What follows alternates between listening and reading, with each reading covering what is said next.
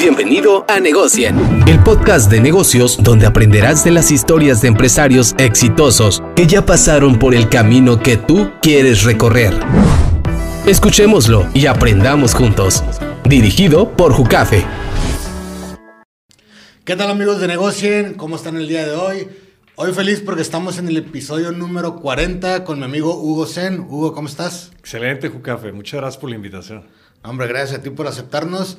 Y pues como ya es costumbre, me voy a aventar tu introducción para ir entrando en contexto y pues luego ya vamos entrando ya a la plática y, pues muchos temas interesantes que vamos a ir tocando, ¿no? Perfecto. Eh, pues bueno, Hugo Sen es egresado de la Universidad Estatal de San Diego, de SDSU, de la carrera de Negocios Internacionales. Además, fuiste parte de la octava temporada en Shark Tank México, donde presentaste a AI Lab School y conseguiste a Marcos Dantos y Alejandra Ríos como tiburones inversionistas, un tema también que más adelante vamos a ir tocando. Eh, y pues bueno, eres fundador de AI Lab School, una escuela en línea de programación de inteligencia artificial. Eh, además, eres cofundador de Digital Lab Agency, que es una agencia binacional de marketing digital. Eh, también eres director del comité organizador de Hackify, la Liga de Programadores en México, y activamente pues organizas hackatones y eventos de comunidad para desarrollar el talento de programadores mexicanos. eres escritor y columnista de los medios de Emprendedor, Expansión, San Diego Red y Alpha Magazine. Y pues fui el embajador de la innovación y tecnología en México, ¿no? Pues Hugo, bienvenido nuevamente. Y para iniciar me gustaría comenzar pues que me hables de AI Lab School, ¿no? Eh, ¿Qué es? ¿Qué enseñan? ¿Por qué inteligencia artificial? Y pues de ahí nos vamos desarrollando. Jucafe, qué, qué, buena introducción, ¿eh? Buenísimo. No, encantado, encantado de estar aquí. Eh, AI Lab School es un programa de formación educativo en inteligencia artificial para programadores y con la nueva vertiente para no programadores, ¿no? En donde nuestro objetivo hoy en día es que la inteligencia artificial sea para todos, no solamente para las personas que programen, sino que para cualquier profesionista en cualquier industria pueda aplicar herramientas ya existentes y pueda mejorar sus procesos, ya sea automatización o generar todavía mejores videos de marketing y publicidad para la generación de comunidad para todo tipo de herramientas, cualquier tipo de función que quieras, pues existe una herramienta de inteligencia artificial que puedes utilizar en tu negocio, en tu industria, para tu desarrollo profesional. Y bueno, ¿cómo conseguimos? ¿Cómo conseguimos la escuela? Eh, fue hace como dos años y medio. Eh, mi socio, se llama Iván Lozano, él fue a trabajar a Silicon Valley, de hecho, él está en Silicon Valley, actualmente trabaja para Apple, es nuestro CTO. Bueno, hace dos años y medio que fue a, a Silicon Valley y regresó aquí a Tijuana pues, para ver a su familia. Le dije, oye, ¿qué onda? Hay que, hay que juntarnos, hay que tener ahí una, una conversación. Fuimos a, a, un restaurante, comimos, estuvimos platicando, me estuvo hablando acerca del ecosistema en Silicon Valley, cómo se mueve. Y bueno, por, por nuestra parte, nosotros ya llevamos tiempo haciendo hackatones, ¿no? Empezamos en el tema de hackathon, eh, no sé si sepas, pero es una convocatoria en donde... Perdón, de hecho me gustaría sí, sí, un poquito más para atrás. ¿Qué es un hackathon? Sí, un hackathon es una convocatoria que se hace en donde se llaman a programadores, emprendedores, innovadores a que eh, solucionen el problema de una empresa y tienen un periodo de tres días para desarrollar una solución tecnológica basado en lo que una empresa está pidiendo, ¿no? Si tiene alguna problemática, como que tiene que crear una plataforma o automatizar un proceso, se empata, ¿no? Tanto el challenge, que es la problemática de la empresa, con el talento que hay y bueno, esta convocatoria sirve para, una, validar el talento que existe actualmente y que las empresas tengan la oportunidad de conocer ese talento antes de hacer una contratación. Y también imagínate tener 30 personas, 30 equipos desarrollando soluciones para la misma problemática, pues vas a tener una caja de creatividad increíble acerca de las diferentes soluciones que se pueden hacer, ¿no? Entonces, eso es lo que es un hackathon y llevamos ya aproximadamente seis años haciendo hackatones. Y es de ahí donde, donde surge ¿no? esta, esta necesidad de que, oye, hay que formar a programadores. Okay. Y esos hackatones, o sea, tú eres la persona que los organiza, me imagino que tendrás un equipo, eh, y tú contactas a las empresas y les dicen, oigan, ¿qué necesidades tienen? Eh, yo les puedo dar esa solución o cómo funciona ese modelo de negocio. Sí, así es. Eh, vamos con las empresas, les decimos, vamos a tener un hackathon eh, especializado en inteligencia artificial. De aquí en cuatro meses, tienes alguna, alguna problemática que quisieras solucionar por medio de la tecnología. Y bueno, una vez que la empresa esté interesada, ellos hacen un patrocinio, ¿no? que el patrocinio incluye el challenge, que viene siendo la problemática, y el premio eh, que van a ganar los equipos que solucionen esa problemática, ¿no? Entonces, aquí está padre porque creas eh, una innovación para la empresa, la empresa tiene la oportunidad de verificar el talento con el que está trabajando y aparte la las ideas que se generan de cómo solucionar esa problemática. Y por otro lado, los programadores tienen la opción de ser contratados por la empresa y también desarrollar su portafolio profesional de programación. Claro. Normalmente por eventos, o sea, son varios problemas, varias empresas o nada más es uno y todos, todos eh, participan para esa solución. Sí, normalmente son dos empresas máximos con, la, con las que trabajamos para el tema de challenges. Entonces, de esa forma no se diluyen porque normalmente tenemos a 100 programadores que se generan alrededor de 30, 50 equipos y el, el, tema es tener dos challenges muy específicos para que ellos puedan solucionar durante ese periodo de tiempo. Ok, no, qué interesante. Eh, entonces, por lo que me platicas, tú empezaste antes con los hackatones de fundar ya la escuela y este, tu agencia de marketing digital.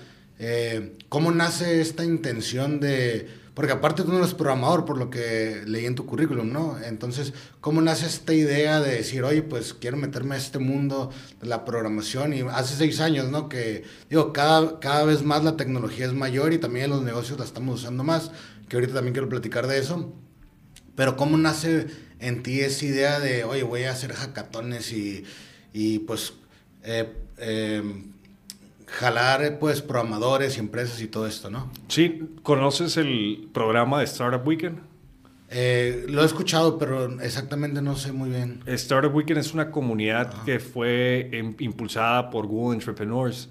Ya tiene una metodología de Lean Startups, ¿no? Entonces yo empecé en las trincheras, por así decirlo, en eventos de comunidad, en este evento que se llama Startup Weekend, que es muy similar a un hackathon.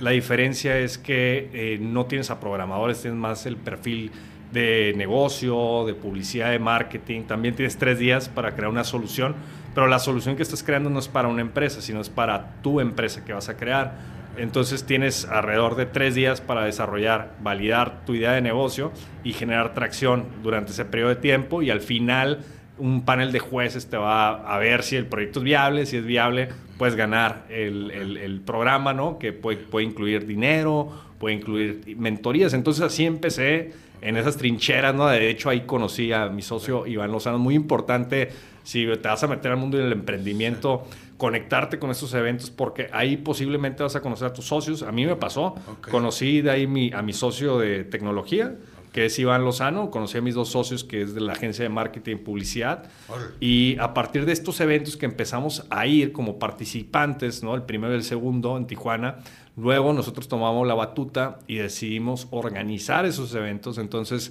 hicimos muy buenas alianzas como empresas como Arcus Nexus, Buscacorp, en donde pudimos auspiciar ¿no? estos, estos, tipos de eventos.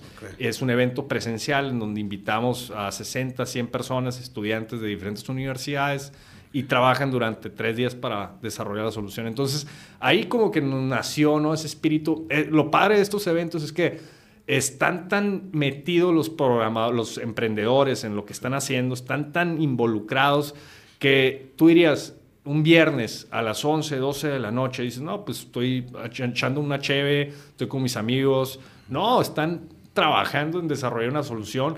Dos, tres, cuatro de la mañana en viernes, en sábado, dos de la mañana, se quedan a dormir en casitas de acampar, en sleeping bags. Entonces, cuando tú tienes esa experiencia, te impregnas totalmente con el espíritu de emprendimiento, te enamoras y entiendes qué es lo que se necesita, ¿no? Se necesita eh, dedicarte profundamente y ignorar todo lo demás y concentrarte en aquello que puede brindar un valor como, como empresa, como, como producto, como servicio y empezar a generar, validar tu idea y después generar tracción. Y bueno, así empezamos. Órale, qué interesante. ¿Cuál es el tiempo promedio que dura un hackathon? Porque llegan con la problemática, o sea, en, en ese tiempo que quiero saber, ¿es el tiempo donde duran diseñando pues el programa o la solución?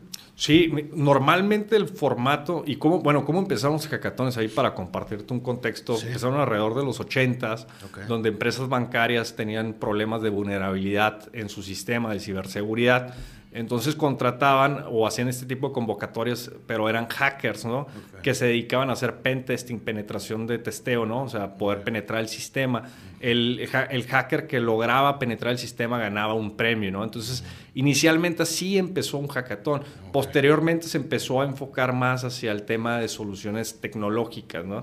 Entonces, hoy en día los hackatones comúnmente, como se trabajan en diferentes comunidades, son de tres días. Nosotros hemos podido después de tanto tiempo hacer hackatones, identificamos áreas de oportunidad y en vez de tres días lo hacemos de seis días, más tiempo, pero también damos eh, eh, mentorías, damos bootcamps en, los en primero y segundo día, damos estos bootcamps para que ellos puedan aprender habilidades nuevas y tener una duración más larga para que puedan terminar un MVP, un producto de mínimo viable, ya más avanzado y que esté más ad hoc a lo que está buscando la empresa. Ok, no, qué interesante. Bueno, entonces de ahí viene el nombre de hackathon, ¿no? Aunque ya no tenga que ver con el tema de hack, pero, pero pues desde los 80 dices que se hacía, ¿no? Sí. Eh, entonces pasó todo esto y luego en qué momento decides voy a fundar una escuela y cuál es el modelo de negocio de la escuela. No, no me quedó claro si era nada más en línea o también presencial o ambas o cómo está ese rollo. Sí, bueno, pues después de hacer estos eventos de los Startup Weekends, que ahí conocí a Iván Lozano, te digo que se fue a Silicon Valley, regresa, tuvimos esa cena y fue que, pues, ¿qué podemos hacer? ¿no? ¿Qué, ¿Qué, hay que hacer? Y identificamos, yo creo que compartimos ¿no? esta misma ideología o esta misión de, de saber y reconocer que la tecnología es la vía más directa para generar economía a nivel nacional y a nivel individual y a nivel de comunidad. ¿no? Y sabiendo esto, saber identificar, y creo que es uno de los nuevos valores que como generación debemos de tener, es el reconocer que la tecnología es la vía más directa para generar economía. Una vez que sepas eso, sabes por dónde irte, ¿no? Entonces identificamos ese, ese momento y lo segundo que dijimos fue, bueno, ¿qué necesita México para que pueda avanzar como economía, una potencia global, como una potencia de, innovadora, ¿no? A nivel, a contexto global, pues necesitamos a programadores. Si todo va para desarrollo de tecnología, pues ¿quién construye la tecnología? Programadores. Muy bien, entonces necesitamos formar programadores, pero en programadores en qué hay front-end, back-end, este, realidad aumentada, eh, ciencia de datos. Y en ese, en ese momento, hace dos años y medio, decidimos irnos, especializarnos por inteligencia artificial, porque lo veíamos venir, veíamos venir esta gran tendencia, los números lo indicaban, decimos hay que anticiparnos, hay que ser pioneros y fuimos la primera escuela especializada en la formación de inteligencia artificial. Okay. ¿Presencial o digital? Digital. Digital, digital 100%. Me llamó mucho la atención ahorita que comentas o sea, que, que, la creación no fue como de un tema comercial, sino un tema eh, de convicción, de impulsar a México. Eh, ¿Por qué? ¿Por, por, por qué esa forma? Porque, bueno, no sé, siempre yo creo que, por, por ejemplo, yo te podría decir en mi caso personal, el de Iván pues tendrá sus razones, pero en mi caso personal, eh, pues, yo estudié en San Diego casi toda mi vida y siempre había como que tenido ese querer de, decir, ¿sabes qué onda con México? ¿Por qué? O sea, ¿por qué tenemos esta dinámica ¿no? de, Estados Unidos y México y, Estados Unidos siendo un primer, primer mundo, México pues, siendo un, país en desarrollo? Eh, siempre me sentí como cercano, pero a la misma vez alejado culturalmente por el tema de, de Estados Unidos, ¿no? Y siempre fue como que, ¿por qué México no puede? ¿O por qué México puede? ¿Cómo le hacemos para que pueda? ¿No? Y bajo ese, esa idea, ¿no? Me nace este, ese sentido patriótico de decir, oye, es que México tenemos todo. Tenemos, estamos en frontera, eh, ahorita ya suplantamos a China como el mayor exportador de productos de manufactura de Estados Unidos, ya estamos ahorita en, en, la posición número 13 como potencia económica, Vamos a pasar a, los top 10 en los próximos 3, 4 años. Y en los próximos 10 años con el esfuerzo, yo creo, de, de realmente estructuralmente poder capacitar en, en elemento de ingeniería a, a, nuestro talento humano, podemos llegar a, ser potencias dentro de las primeras 5, ¿no? No te diría la número 1, pero sí te podría decir que en la número 5, ¿no? Y, y, es, ha sido una, una misión de mi vida que, que he reconocido a poder elevar ¿no? la calidad de vida de los mexicanos a través de la, de la educación. Obviamente es una parte, no es todo, pero es una gran parte. Claro, no, qué interesante ahí, pues, o sea, tener esa convicción de querer aportar algo, ¿no? Eh, que al final de cuentas no creo que es un elemento tan común en los emprendedores, ¿no? Digo, al final del día pues todos estamos por lana, pero, pero cuando están respaldadas las marcas con ese sentimiento, esos propósitos, pues pienso que puede ser mucho más fructífero, ¿no? El resultado. Eh, Hugo, hablemos de inteligencia artificial, ¿no? Me dices que ustedes hace dos años y medio se quisieron anichar ahí, ¿no? Y me gustaría empezar por qué es inteligencia artificial. ¿Y, por qué ha venido ese boom últimamente de que pues cada vez más empresas lo están usando? ¿Y por qué lo deberían de usar las empresas, no? ¿Por qué inteligencia artificial? Pues creo que es algo que ya se volvió mainstream, ¿no? Anteriormente requerías a más programadores en desarrollar una red neuronal. Hoy en día, pues ya están las plataformas existentes. Ya cumple un año ChatGPT desde que se lanzó al mercado y ya hasta mi abuelo sabe lo que es inteligencia artificial, ¿no? Entonces ya ahorita no es un tema de por qué una empresa debe usarlo, es cómo debe usarlo y qué, qué, tan ágil es para poder entender esta tecnología, utilizarlo. Yo creo que en tres vertientes muy específicas. Una, cómo desarrollas ventajas competitivas con la inteligencia artificial, ¿no? Puedes desarrollar un nuevo producto, un nuevo servicio. Dos, cómo generas mayor producción internamente con automatizaciones, ¿no? Tal vez automatizas procesos que anteriormente los habías hecho manualmente. Y creo que el tercer punto muy importante, cómo puedo generar mayor comunidad con todas las herramientas que me brinda la inteligencia artificial, desde la edición de video hasta la creación de podcast. Eh, anteriormente necesitabas a más personas, ¿no? Un editor, un fotógrafo, a un videógrafo.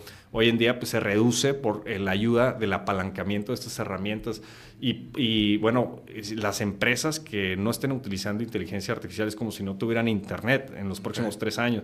Si lo vemos de un punto ya más macro y las tendencias de las personas más innovadoras del mundo, nos podemos remontar a Jeff Bezos, ¿no? Jeff Bezos, ¿cómo empezó, no? Como una tienda en línea que vendía libros, ¿no? Correcto. Vendía libros, o sea, libros nada que ver con lo que hacen ahora. Esa empresa se transformó de una empresa de comercio electrónico a una empresa de tecnología, donde tienen los servidores más grandes AWS, ¿no?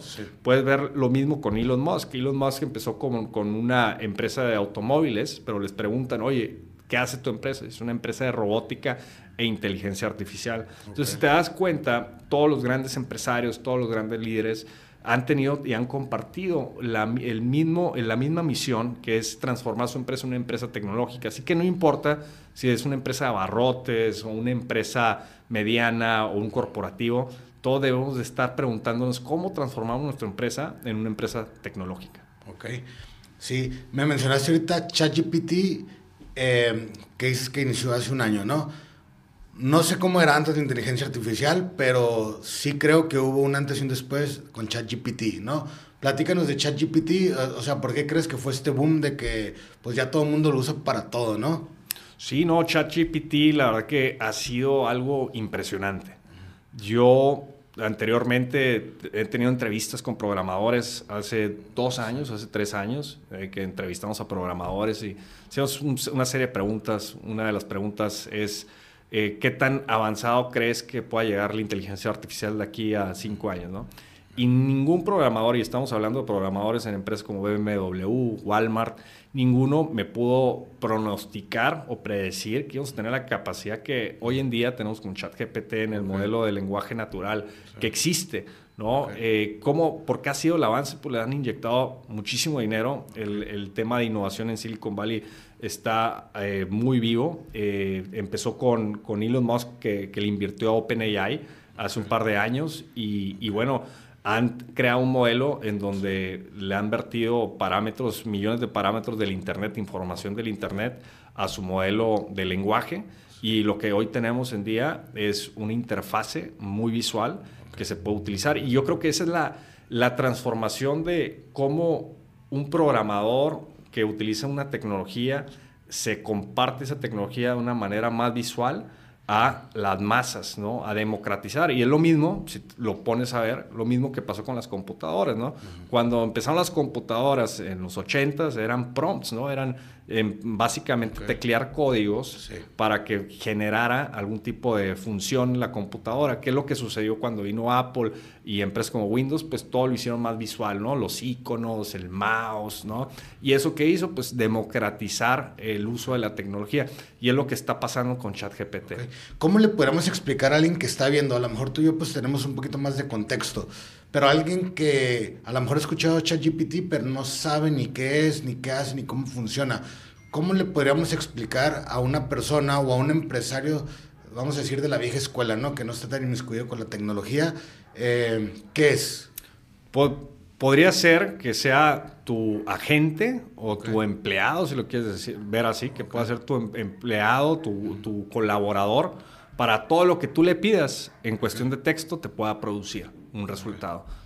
desde ayúdame a crear un calendario de contenido, eh, ayúdame a crear un artículo especializado de, investigación, ayúdame a investigar estos puntos para este, mi tesis, ayúdame a crear un poema para mi novia, ayúdame a crear una canción para, para mi lanzamiento nuevo. O sea, todo lo que te puedas imaginar en texto es lo que te puede producir como resultado en texto. Okay. Porque yo, o sea, yo lo podría también, eh, agregando lo que dices, porque es como una especie de Google, pero sin, sin embargo ahora tienes una conversación uno a uno, ¿no? Con una persona que tú le escribes y te responde, ¿no? En Google era más como un buscador eh, que a lo mejor te mandaba la nota, ¿no? Pero aquí es literal, este, pues un asistente como si tuvieras tu asistente personal que es, tiene toda la información del mundo, ¿no? Un asistente, correcto, es un asistente que te puede producir cualquier cantidad de resultados basados en texto. Ok.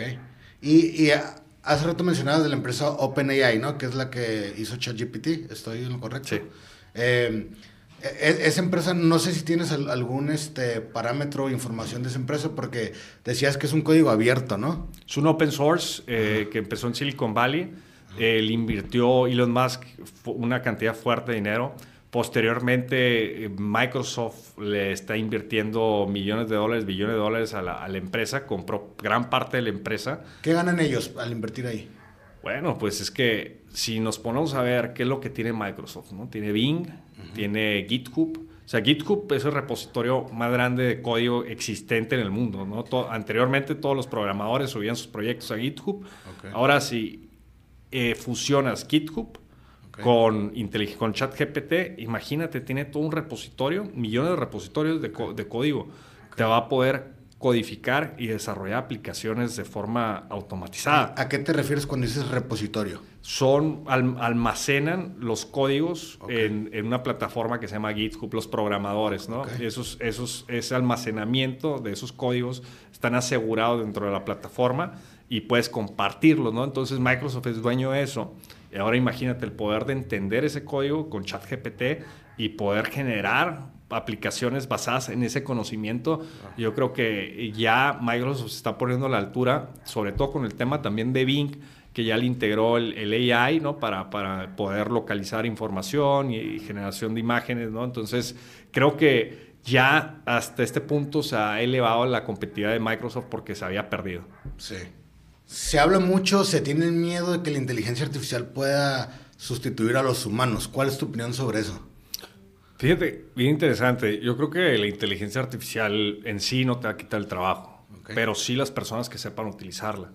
Entonces es parte de cómo nos actualizamos nosotros como profesionistas a entender la tecnología, a saber qué herramientas actualmente están en el mercado para mi industria o para lo que esté haciendo y, posteriormente eh, cómo puedes estar a la vanguardia, porque esto es algo que está cambiando cada mes, estar muy actualizado con las nuevas herramientas sobre todo y darte cuenta que no tienes que desarrollar desde cero, no tienes que, buscar ese hilo negro, sino estas plataformas ya existen, es cuestión de saber utilizarlas, saber conectarte, conectarte a ellas por medio de APIs y posteriormente saber qué es lo que estás buscando para que te genere el resultado que, que estás pidiendo.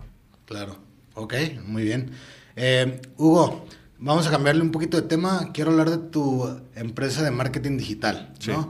Eh, ya me decías pues que la escuela, cuando la fundaron y todo. ¿En qué momento llega la escuela de marketing, perdón, la, agencia de marketing digital? Eh, ¿Qué es lo que hacen ahí? Eh, si están echados en, en, algún servicio en específico. ¿Cómo funciona? Sí, es muy, muy interesante la historia, ¿no? Porque yo soy egresado de, de, de San Diego State, eh, termino mi educación universitaria ahí en negocio internacional y había estudiado, pues básicamente toda mi vida con la idea de que lo que iba a estar haciendo después de graduarme iba a ser eh, importación-exportación, estar importando productos de China, este, estar vendiendo aquí los productos tal vez, o la exportación de productos mexicanos a otros países. Eh, me había visto más como en el tema tal vez administrativo en una corporación. Entonces termino y me gradúo de la universidad y empiezo a hacer prácticas profesionales en el, en, tema logístico, que es lo que yo había decidido hacer después de terminar la escuela. Eh, hago una práctica ahí, me contratan y me quedo trabajando ahí seis meses, pero adivina qué, esos seis meses fueron los peores seis meses de mi vida. Eh, me di cuenta que era un mundo laboral absorbente en donde pues básicamente había un cubículo de dos metros por dos metros y no, no, veía nada más que pues, la pantalla de la computadora. ¿En qué giro estabas trabajando? En logístico, una empresa se llama Panalpina, ¿no? Yo estaba ah. encargado de monitorear todos los eh, paquetes que venían, todos los eh, barcos consolidados, todas las, todas las cargas consolidadas. Cuando tienes una carga consolidada, pues básicamente es un contenedor con varios eh, clientes, ¿no? Que tienen sus cargas. Imagínate qué pasa cuando no llega a tiempo. Tienes a 15 clientes marcándote diciendo, oye, ¿qué le pasó a mi carga? Más tu jefe que te está diciendo qué está pasando con los clientes, ¿no? Entonces me di cuenta que no era el estilo de vida que quería vivir. Te pagan bien, obviamente, pero no era el estilo de vida que quería y dije, pues, ¿qué hago, no? ¿Qué, qué, qué puedo hacer, no? Porque ya me estaba sintiendo que estaba siendo absorbido por la máquina, ¿no? Esta máquina que te come y te escupe y de repente te das cuenta y ya pasan 30 años y sigues trabajando para la misma empresa y el siguiente día te despiden y pues ya no sabes ni qué hacer porque ya no sabes, o sea, ya toda tu vida habías estado trabajando para esa empresa, ¿no? Entonces me di cuenta de eso muy rápido. Dije, ¿sabes qué? No quiero estar trabajando para una corporación en donde me estén chupando, ¿no? Y en donde no esté viendo realmente cómo voy a tener un estilo de vida que, yo deseo. Y es ahí donde dije, pues, ¿qué hago, no? ¿Qué, qué, qué, hago? Entonces me puse, hubo un tiempo, como unas dos semanas, que me puse a contemplar y, me iba a la playa a caminar. Y pues ya sabes, haces tus meditaciones, haces lo que puedes como para, para realmente encontrar esa solución, esa respuesta. Y me llegó en forma una pregunta, ¿no? Y la pregunta fue, ¿cómo puedes hacer dinero del Internet? Eh, y basado en esa pregunta, empecé a identificar oportunidades de cómo podía hacer dinero en Internet, ¿no? vendiendo productos afiliados, vendiendo publicidad. ¿no? Me encuentro una empresa con la que trabajo que tecnología, que venden publicidad digital. Eh, tomo el trabajo y aprendo del sector, del mercado, ¿no? que era en ese tiempo la venta de publicidad digital de millones de impresiones, los banners que salen en, diferentes sitios web, pues esos también se venden, se venden los pre-rolls que salen en, los videos de YouTube, también esos se venden. Y me dediqué por dos años y medio aprendiendo esa industria. Eh, y pues surge ¿no? la, la, noción de que pues ahora pues quiero trabajar para mí, ¿no?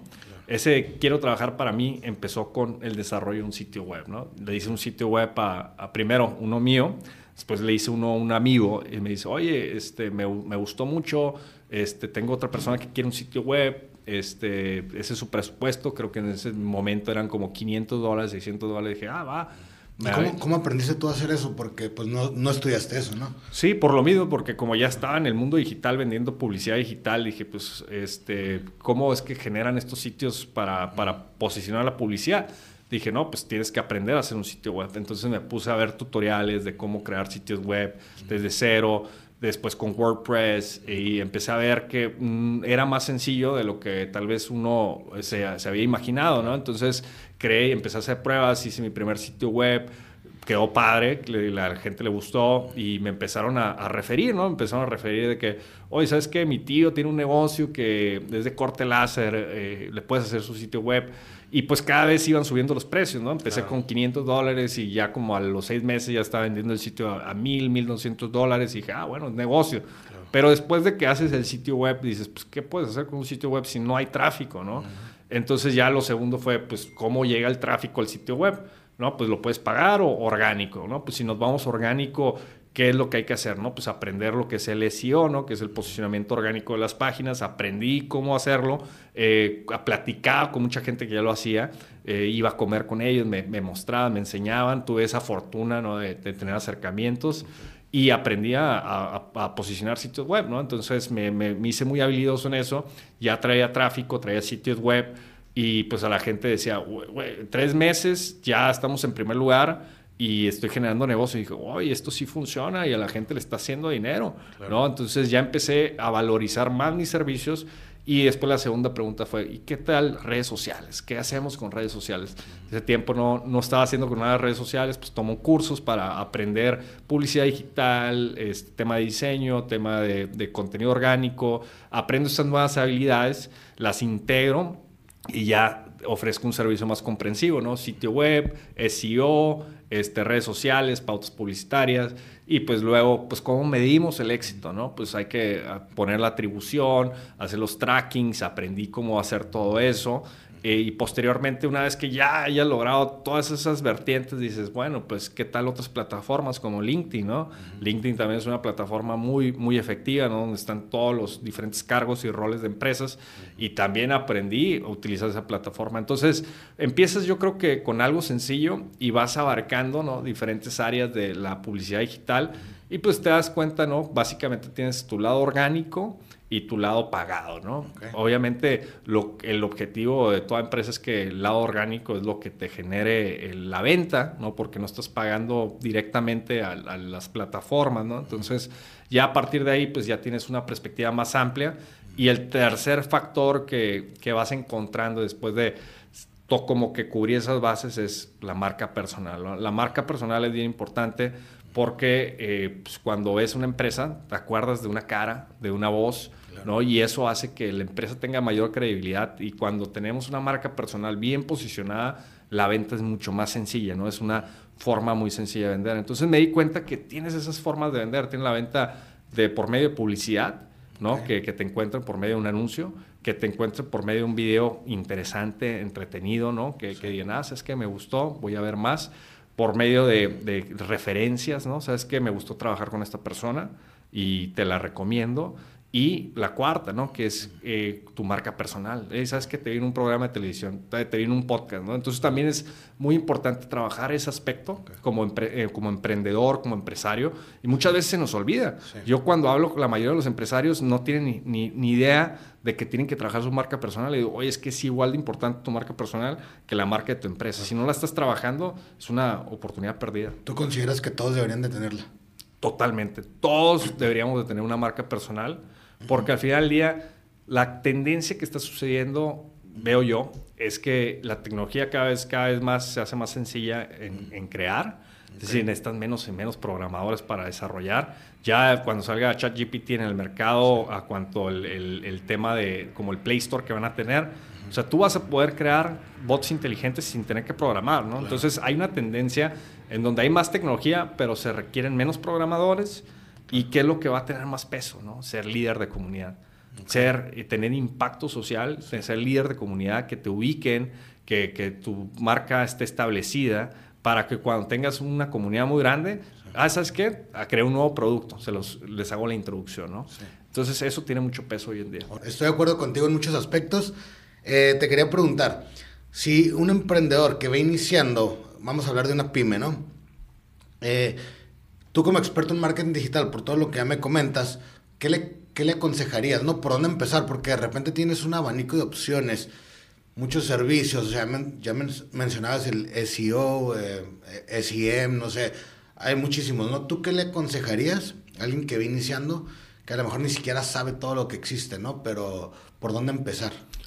Yo te diría que primero es la mentalidad, ¿no? La mentalidad debe ser lo primero que debes de trabajar, ¿no? Y la mentalidad que debes de tener es realmente ser bien determinado en saber que vas a lograr un objetivo y que te vas a ajustar a las circunstancias que te ponga la vida, pero que seas determinado y que tengas convicción en, en lo que quieres crear, ¿no? ¿Por qué, Perdón, ¿por qué crees que la mentalidad es lo primero, antes que cualquier cosa? Porque si no tienes la mentalidad, lo que siempre sucede es de que te vas a encontrar con problemas, con obstáculos, y si no estás bien decidido lo que quieres hacer, pues vas a desistir. Vas a desistir a la primera, a la segunda, a la tercera, a la cuarta, a la quinta, ah, vas a desistir, ¿no? Como dice Napoleon Hill, ¿no? Dice, quitters never win and winners never quit, ¿no? Que quiere decir que los que se salen nunca van a ganar, pero los ganadores nunca se salen, ¿no? Entonces, la permanencia, el quedarte en el juego, entre más tiempo te quedes en el juego, lo único que va a terminar sucediendo es que vas a tener más clientes, vas a tener más prospectos, vas a mejorar tus procesos, te van a ubicar más. El problema es que la mayoría de las empresas eh, pierden o este, se desvanecen los primeros dos años. Y se desvanecen sobre todo porque no tienen ventas, porque piensan que su producto es el mejor, pero no tienen cómo vender o no saben cómo vender. ¿no? Entonces, eh, pues como había, le había comentado ¿no? a, varios emprendedores, puedes tener un producto muy malo, pero si tienes un, vendedor muy bueno, lo vas a vender. O puedes tener un producto muy bueno, pero si no tienes un buen vendedor, no lo vas a vender. ¿no? Entonces, es bien importante saber que el primer pilar ya en materia de, de, negocio es las ventas. ¿no? Si no tienes a un buen vendedor, aprende a vender, aprende a compartir ideas, aprende a prospectar. ¿no? Entonces, creo que la mentalidad debe ser, número uno, eh, tener bien eh, estructurado quién eres o qué es lo que quieres hacer, eh, estar bien determinado en, tu objetivo. Y también otra cosa, creo que también debes de tener una, un balance ¿no? entre cuál es tu economía actual, cómo estás viviendo actualmente, y, cómo es que vas a hacer ciertos sacrificios para poder emprender tu nuevo negocio, porque muchas veces el emprendimiento necesita tiempo, pero también dinero. Y muchas veces tienes tus propias necesidades de vida. Entonces ha pasado que los emprendedores dicen, es que no me está dando dinero, eh, voy a, voy a conseguirme un trabajo que lo haga. Está bien, hazlo, pero también ten en cuenta que vas a ir distribuyendo tu tiempo, ¿no? Es decir, el trabajo que te da dinero, que a lo mejor no te gusta, lo vas a tener temporalmente, mientras a lo mejor estás haciendo ingreso en tu otro trabajo, que es tu emprendimiento, pero no es el mismo ingreso que a lo mejor tu trabajo actual te está dando. Y mientras suba uno, baja el otro, ¿no? Para que en un, en un momento te puedas transicionar completamente al emprendimiento que tienes. Otra cosa creo bien importante saber es que no requieres de mucho dinero para sobrevivir y para vivir. Estamos acondicionados a tener que ir a restaurantes, ir a comer, este, comprar relojes, comprar laptops, no sé, estar haciendo un gastadero de dinero. Pero cuando realmente eres un emprendedor, solamente necesitas tortillas y frijoles y un colchón y vas a ser feliz, güey. Vas a ser feliz porque estás haciendo lo que tú amas hacer y lo que quieres hacer y te vas a estar ahí este, integrado 100% a ese proyecto y nada más necesitas frijoles y tortillas y agua y un colchón donde vivir. Y cuando te das cuenta de eso, de que tus necesidades fisiológicas son mínimas en ese sentido, vas a decir, me puedo comer al mundo porque no hay nada que me pueda parar. Claro, no, no hay que puedo perder, ¿no? O ¿Qué puedes perder? Claro. Eh, sí, e, eso, eso es cierto. Y muchas veces también se cree que, que a lo mejor necesito un dineral, ¿no? Para emprender. Y yo pienso que la mayoría, y lo han dicho muchos, igual ahorita me das tu opinión, eh, que la mayoría de los emprendimientos, pues muchos no, no se empieza o sea, con una suma gigante, ¿no? Digo, si ya estás en un nivel de que estás creando empresas muy grandes, pues a lo mejor sí, pero yo te diría que la mayoría de los emprendimientos pues han iniciado con un presupuesto muy bajo, ¿no? Eh, en tu experiencia, ¿cómo fue? Totalmente. Creo que pues tienes que empezar con lo más práctico. Hay que remontarnos a un ejemplo, ¿no? Quiero ver un restaurante. Quiero ver un restaurante de, comida contemporánea mexicana. Pero bueno, ya vi el local y el local me sale a un millón de pesos, el lease de seis meses y el equipamiento me sale otro millón de pesos y el personal o costos operativos son alrededor de, de 100 mil pesos mensuales. ¿Cómo le voy a hacer? O si tiene la opción de ir a conseguir rondas de inversión, obviamente también ese es un camino muy complejo, también te arriesgas mucho cuando no tienes validado tu mercado. Y, bueno, de esa forma, pues se te hace casi imposible levantar un negocio y dices, ¿sabes que necesito 3 millones de pesos para invertir y no sé si me va a dar en los próximos 6 meses, ¿no? Esa forma de, yo creo que emprendimiento es muy anticuada, ¿no? La forma actual de emprendimiento, dices, quiero abrir ese restaurante moderno de comida contemporánea, bueno, empiezo a hacer la comida en mi casa. Y creo un fanpage de Facebook en donde vendo la comida y le empiezo a, promocionar mi comida familiares y les envío un mensaje, le digo, oye tía, voy a hacer eh, paella el sábado, eh, la voy a vender a 200 pesos, ¿cuántas quieres, no? Entonces empiezas a generar validación de mercado de la forma más práctica que puedas para empezar a hacer esas ventas. Otra vez nos vamos a las ventas, porque las ventas va a ser tu termómetro de que si a la gente le gusta o no le gusta tu producto, para que no tengas que invertir esa suma eh, astronómica para ver si le gusta o no le gusta a la gente. Claro, ¿no? Y entender también el negocio, ¿no? Porque a lo mejor este...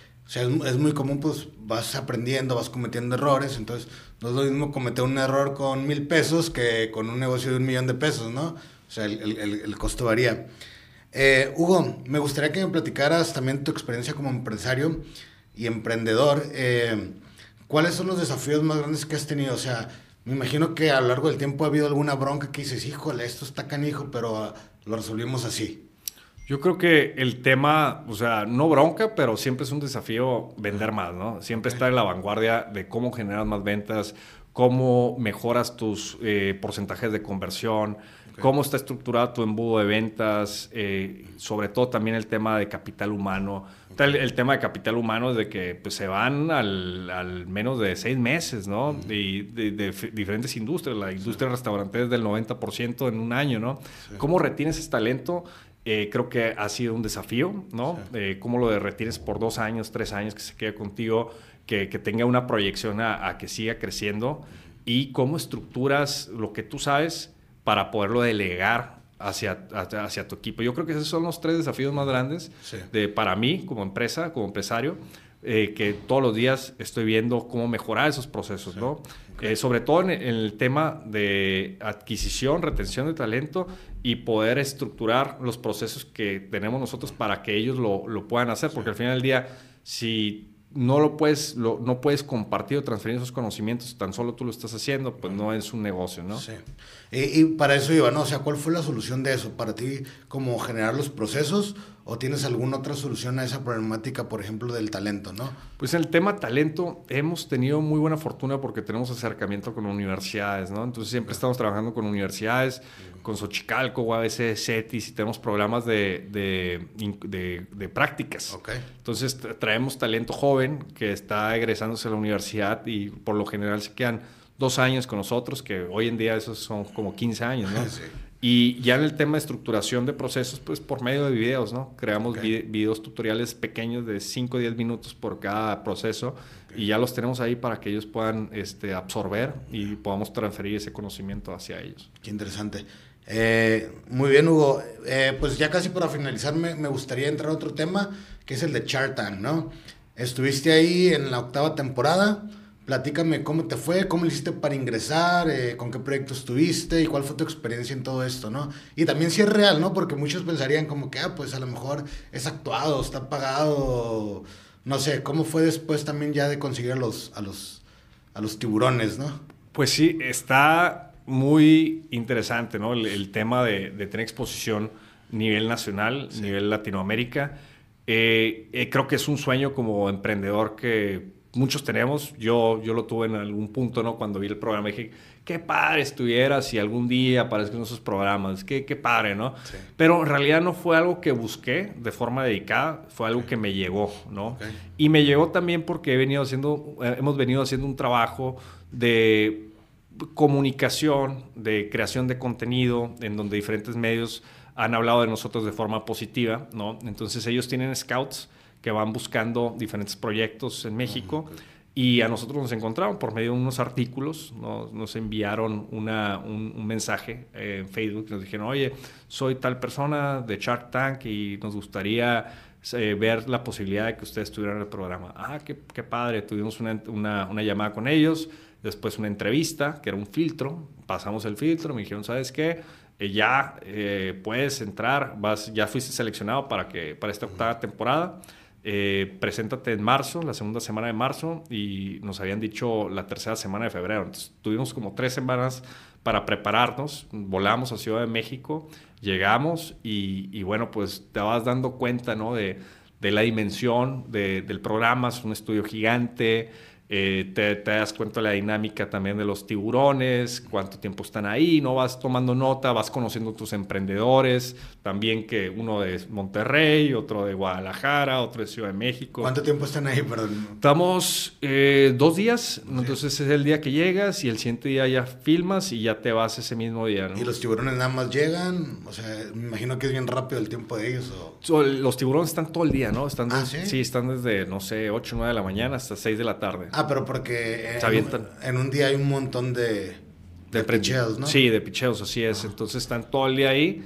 Y, y bueno, pues parte de eso es, es la emoción, ¿no? Yo creo que cuando te das cuenta que estás en el escenario y que tienes seis cámaras que parecen bazucas, todas apuntando, y tienes a 30 personas todas vestidas de negro que no las ves, pero están ahí, y después tienes a seis inversionistas que los, los ubicas súper bien porque, por el programa y por su trayectoria, y saber que todo está apuntando hacia ti, esperando la primera palabra que dices, o sea, es una presión, pero a la misma vez, yo como lo vi, dije, hay que disfrutarlo. O sea, no me importa si la cajeteo, no importa si me trabo, no importa si me dan nervios, no importa nada de eso. Yo voy a llegar ahí, lo voy a disfrutar, es mi, mi momento, me lo voy a pasar bien, me voy a reír. Y pues así fue, ¿no? Así, así. Pero sí estaba todo eso, ¿no? Sí, estaba, todo, sí estaba todo eso, ¿no? Pero mi mentalidad fue, yo vengo aquí a disfrutar, no importa si saco o no saco inversión si, si la cajeteo o no la cajeteo, si me trago o no me trago, no me importa. Yo vengo a disfrutar, ¿no? Y esa fue la mentalidad que me ayudó mucho a quitarme esa presión, ¿no? Y a decir, eh, pues disfruta, disfruta tu momento. ¿Y realmente el objetivo se cumplió? Sí, claro. O sea, se cumplió de, yo creo, de dos formas, ¿no? Una, eh, la exposición nacional eh, de nuestra escuela. Dos, conseguir inversionistas, en donde Marcus es inversionista de la empresa y pues súper buena onda. Estamos haciendo ahí colaboraciones para que también salga en la parte de promoción de la, de la escuela. Y pues estamos muy contentos, ¿no? Sobre todo en el impacto, yo creo, mediático, es lo que más te da, más allá del dinero, más allá de todo, creo que el impacto mediático es lo que te da. Y bueno, algo que resaltar es... Eh, no, o sea, muchos emprendedores llegan y dicen, no, ¿sabes qué? Es que yo llego con una evaluación del, 20, del 30% por un millón de pesos. Tú sabes que de entrada te van a tratar de diluir, ¿no? Entonces, si ya estás metiendo un millón de pesos por el 30%, te van a tratar de diluir al 50%, de ese millón de pesos por el 50%.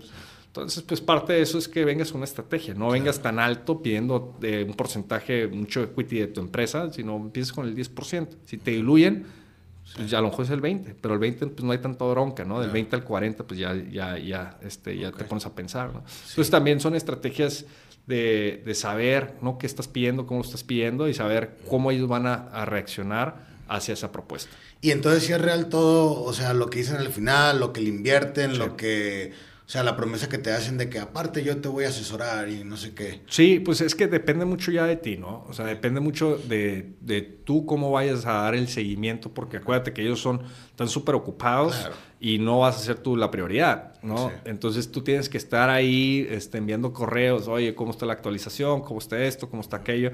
Para que realmente pueda haber esa reciprocidad, ¿no? Entonces okay. te pueden decir, te vamos a dar una asesoría, pero si tú no los buscas, pues no te la van a dar. Claro, órale. No, pues qué fregón, ¿no? Me imagino que fue una muy buena experiencia también. Y, y, sobre todo, pues dices que aún ya mantienes contacto con, pues, con los tiburones que, que le entraron contigo, ¿no? Qué fregón. Eh, pues mira, mi estimado Hugo, ya para finalizar me gustaría que como experto, pues, en todo el tema de marketing digital, inteligencia artificial, no sé, algún tip que le pudieras dar a los emprendedores que van a ver este episodio o algo que puedan aplicar, pues, en sus emprendimientos, en sus empresas o algo. Sí, por supuesto. Eh, muy importante que si todavía no utilizan herramientas de inteligencia artificial, que las utilicen. Si aún no han utilizado ChatGPT, que el día de hoy se metan a ChatGPT y que generen un calendario de contenidos para su empresa o para su emprendimiento. Si no se han metido a Midjourney, que se metan a Midjourney para generar una imagen eh, para publicidad o contenido de su empresa. Eh, que si no han utilizado Runway, que también es una, es una plataforma para creación de videos, que se metan a Runway AI y que desarrollen un video a lo mejor de tres segundos, ¿no? O cuatro segundos con, con una imagen y un video generativo. Es decir, mi recomendación es la adopción temprana. Adopta la tecnología, aunque no la entiendas, pero adopta lo más rápido posible.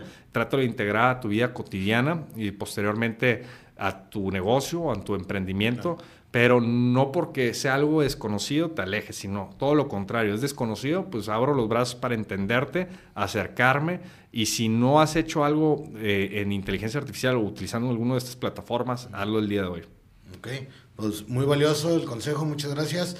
Eh, ¿Qué le dirías a Lugo Zen de 20 años, con toda la experiencia y sabiduría y el recorrido que has tenido ahora?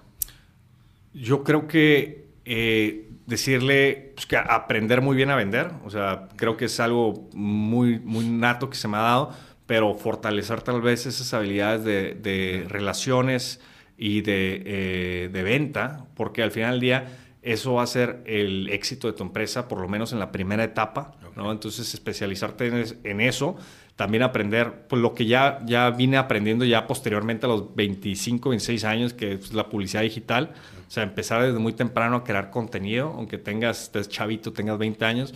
Oye, sube un video de si te gusta cocinar, de lo que cocinas, ¿no? Si te gusta cantar, de lo que cantas, ¿no? Empieza a posicionarte como un líder de comunidad eh, dentro de las plataformas sociales.